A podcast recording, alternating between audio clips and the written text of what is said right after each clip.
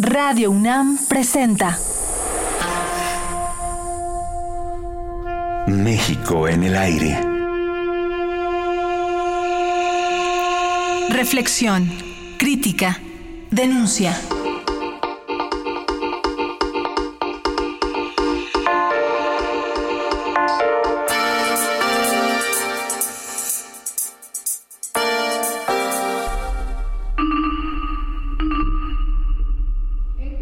Familiares de víctimas de desaparición forzada entregaron a legisladores una iniciativa ciudadana para castigar esta práctica. Indicaron que la ley debe ser sencilla y tipificar de manera adecuada el delito para evitar la impunidad. Además, debe sentar las bases para realizar una investigación científica de los desaparecidos y garantizar el acceso a los expedientes judiciales a los familiares de las víctimas. En los últimos años se han descubierto muchas fosas clandestinas con un número indeterminado pero cada vez más creciente de personas que fueron desaparecidas en su momento. Pepe, en esta larga carrera que has trabajado tanto con familiares de desaparecidos, ¿cuál crees que sea la problemática principal de este tema tan pues tan trágico, tan violento? El problema principal es que ni siquiera existen los datos de ADN, los bancos, y lo están haciendo familiares de la sociedad civil, un comité forense ciudadano. Lo formaron una de las madres afectadas, que es doña Julia Alonso, ella es de Guerrero y su hijo fue a pasear a una presa en Nuevo León y ahí desapareció hace ya seis años. Estuve conversando con ella en estos días y están trabajando con organizaciones de Gran Bretaña y también con Innsbruck. Él desapareció el, en el, 12 de enero del 2008 en Santiago, Nuevo León. Era el tercer día que estaba ahí de vacaciones y, tuvo la desgracia de, de haber ido. Cuando él se desaparece tenía 27 años. Es difícil entender, o sea, es difícil entender que alguien y sobre todo un hijo se te haya muerto. Pero más difícil es no saber si está muerto y dónde quedaron sus restos. He pasado vergüenzas, me sacaron a la de mis muebles de mi casa, este, me robaron muchísimas cosas. O sea, he ido como rodando hacia abajo. He, perdido mis bienes, no puedo trabajar, la inseguridad está terrible, pero lo más importante, volvemos a lo mismo, aunque estuviera yo aquí parada, si tuviera yo aquí a Julio Alberto, no me importaría nada. Y eh, lo están haciendo en suplencia del gobierno, porque el gobierno no lo está haciendo. Eh, se ha prometido desde hace muchos años hacer este banco de genético y, no se cumple. Apenas estamos, eh, en el momento que estamos conversando, en la etapa de una nueva ley sobre desaparición forzada, porque ni siquiera está eh, bien establecida en, los códigos y eso impide que las cosas marchen como deben marchar. En el caso, por ejemplo, de los normalistas de Ayotzinapa que fueron desaparecidos en la noche del 26 al 27 de septiembre de 2014, eh, ni siquiera hay acusación por desaparición forzada. Está, hay la acusación por secuestro, por desaparición simple, porque el código de Guerrero sí la contempla, pero el nacional no. O sea, apenas se está discutiendo. Entonces, un país con tantos desaparecidos en estos últimos años, que varían, pero son decenas de miles, es increíble que todavía no pueda aterrizar una ley que sancione esta conducta.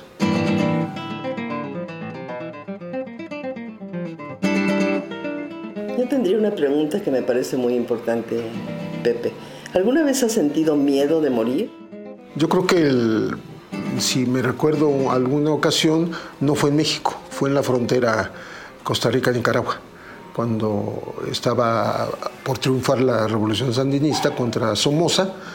Eh, me informaron que la frontera ya estaba tomada por los sandinistas, me regresé a Peñas Blancas y cuando llegué me recibieron como 40 militares somocistas y cuando supieron que era mexicano, pues con más odio que nunca, porque ellos suponían, y era cierto, que México apoyaba eh, grandemente a los opositores de Somoza. De hecho, aquí vivía o aquí sesionaba el grupo de los 12 famosos personajes, en donde estaba Cardenal, estaba el, que sería después el canciller Escoto, los Ortega, etc. Y bueno, fue muy difícil, pero pues logré eh, salvar el escollo porque me metí con ellos al, territorio de Costa Rica porque de aquí estuvieron disparando, me mostraban las balas y yo, yo les decía, sí, ¿cómo está su comandante? Yo lo entrevisté antier, lo cual era cierto. ¿Iba yo, solo? yo iba solito, me llevó la ambulancia de la Cruz Roja y cuando vio que estos salieron con las armas embrazadas, o sea, cortando cartucho, se fue. Me dejó la ambulancia ahí, solito. Entonces me quedé solo en la frontera con esa gente. Pero bueno, fue un, fue un episodio bastante incómodo, pero lo salvé porque afortunadamente era cierto que yo dos, tres días antes había entrevistado al jefe de la guarnición en el hospital porque estaba herido. Y les di el nombre y les enseñé la grabación.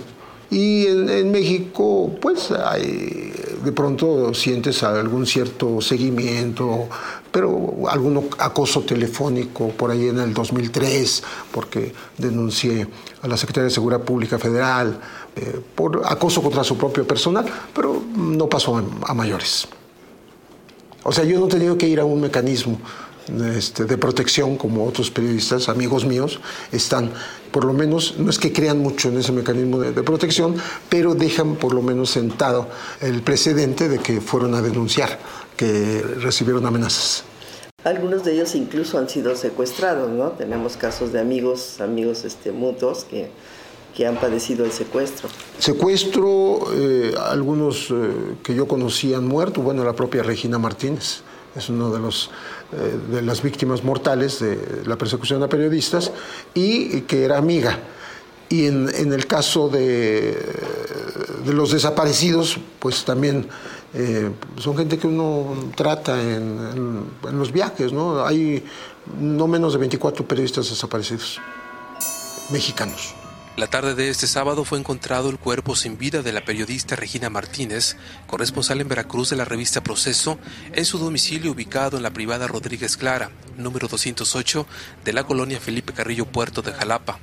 Regina Martínez llevaba 10 años como corresponsal de la revista Proceso y colaboraba en varios medios de comunicación nacionales e internacionales. Era una de las pocas periodistas críticas y combativas de Veracruz. Vamos a México. La violencia contra periodistas parece haberse convertido en la cotidianidad del país. Este fin de semana fue encontrado en un departamento de la ciudad capital el cuerpo sin vida del fotoreportero Rubén Espinosa junto al de cuatro mujeres.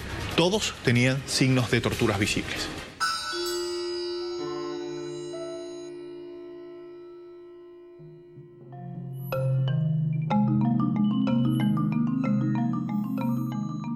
A mí me, hubiera encantado, no es que yo haya escogido este camino, sino que, eh, como le dije una vez a, Javier Solórzano, hace muchos años, exactamente en el 91 le dije, oye, yo no soy periodista de Nota Roja, el país se nos convirtió en Nota Roja y, a partir de eso pues yo me he especializado en temas muy escabrosos.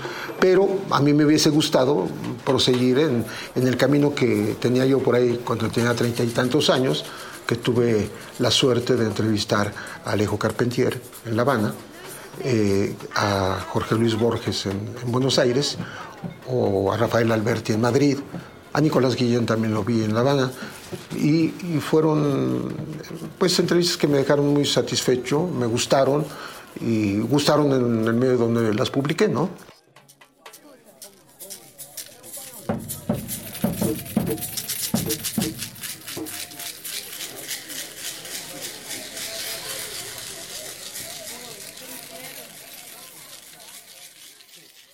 Platícanos un poco de la entrevista con Alejo Carpentier.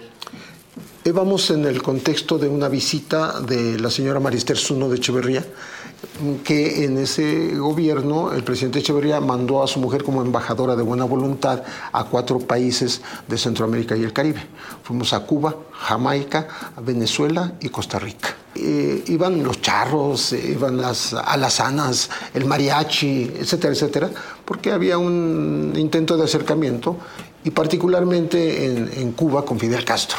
Lo vimos cuantas veces quisimos. Y finalmente nos dio la conferencia de prensa a las 12 de la noche, que terminó a las 3, y él decía, bueno, sigan preguntando, no hay problema porque es el estilo de Fidel Castro. Bueno, yo me escapé a ver a Nicolás Guillén.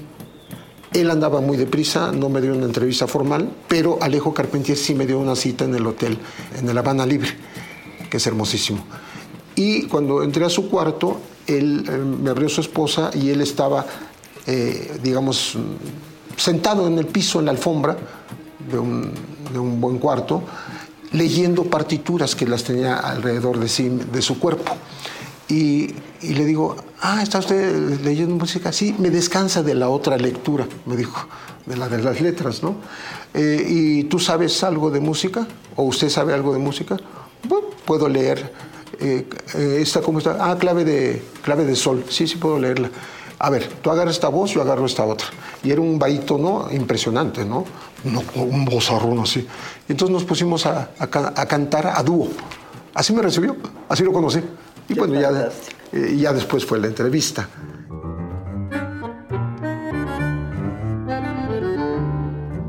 Con Borges también tuve mucha suerte, no con José Luis Borges, que era el amigo de Fox, ¿no? sino con Jorge Luis Borges. Este, porque lo fui a ver a su departamento en las calles de Maipú, en Buenos Aires, y me recibió, conversamos más de cuatro horas. A mí se me acabó la pila por ahí de la hora y media, dos horas, pero seguimos conversando.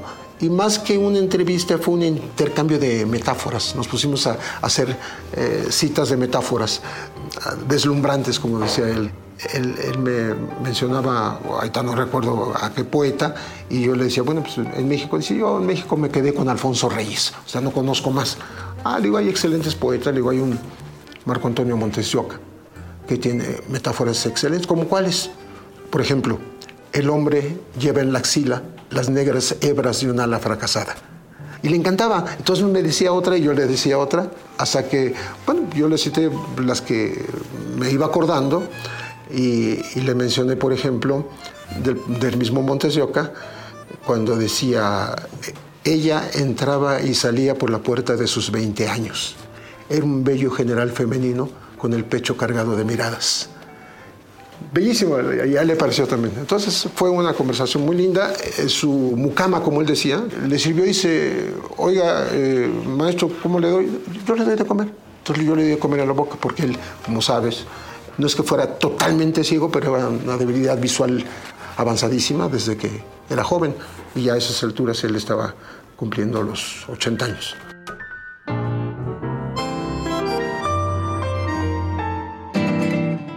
Quizá te puedo platicar una anécdota más que no, es, no me toca a mí mm, protagonizarla, pero eh, hay una pistola que José López Portillo le regala a su primo Julio Scherer García, una escuadra y le dice, ah, porque le dice que había amenazas y todo. Y, tienes un arma, Julio?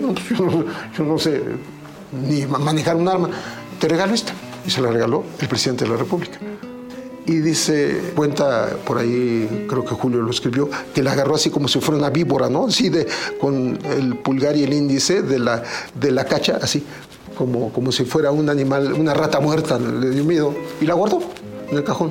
Fue testigo de esto eh, uno que era eh, mi segundo en la jefatura de información, que era Rodolfo Guzmán, y cuando me tocó ir a Nicaragua a entrevistar a Eden Pastora, porque eso me pidieron, al comandante Cero, famosísimo en aquella época, que después hizo contra, pero bueno, en ese momento era héroe de, Nicaragua, le pidió eh, Rodolfo que le mandara esa arma como una cosa simbólica a la revolución sandinista triunfante.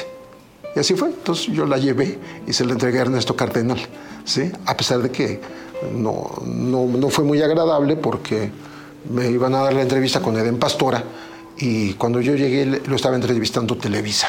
Y ustedes no distinguen al enemigo.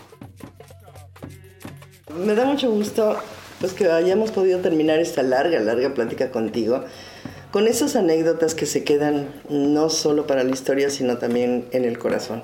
Muchísimas gracias, agradecemos mucho tu participación en esta serie. Al contrario, me encanta que podamos conversar tan libremente y sobre todo para Radio UNAM.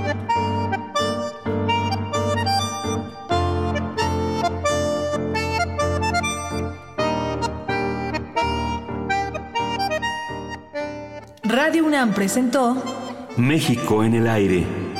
Operación Jesús Arrieta. Equipo de producción, Josefina King, Omar Telles, Miguel Alvarado y Jessica Trejo.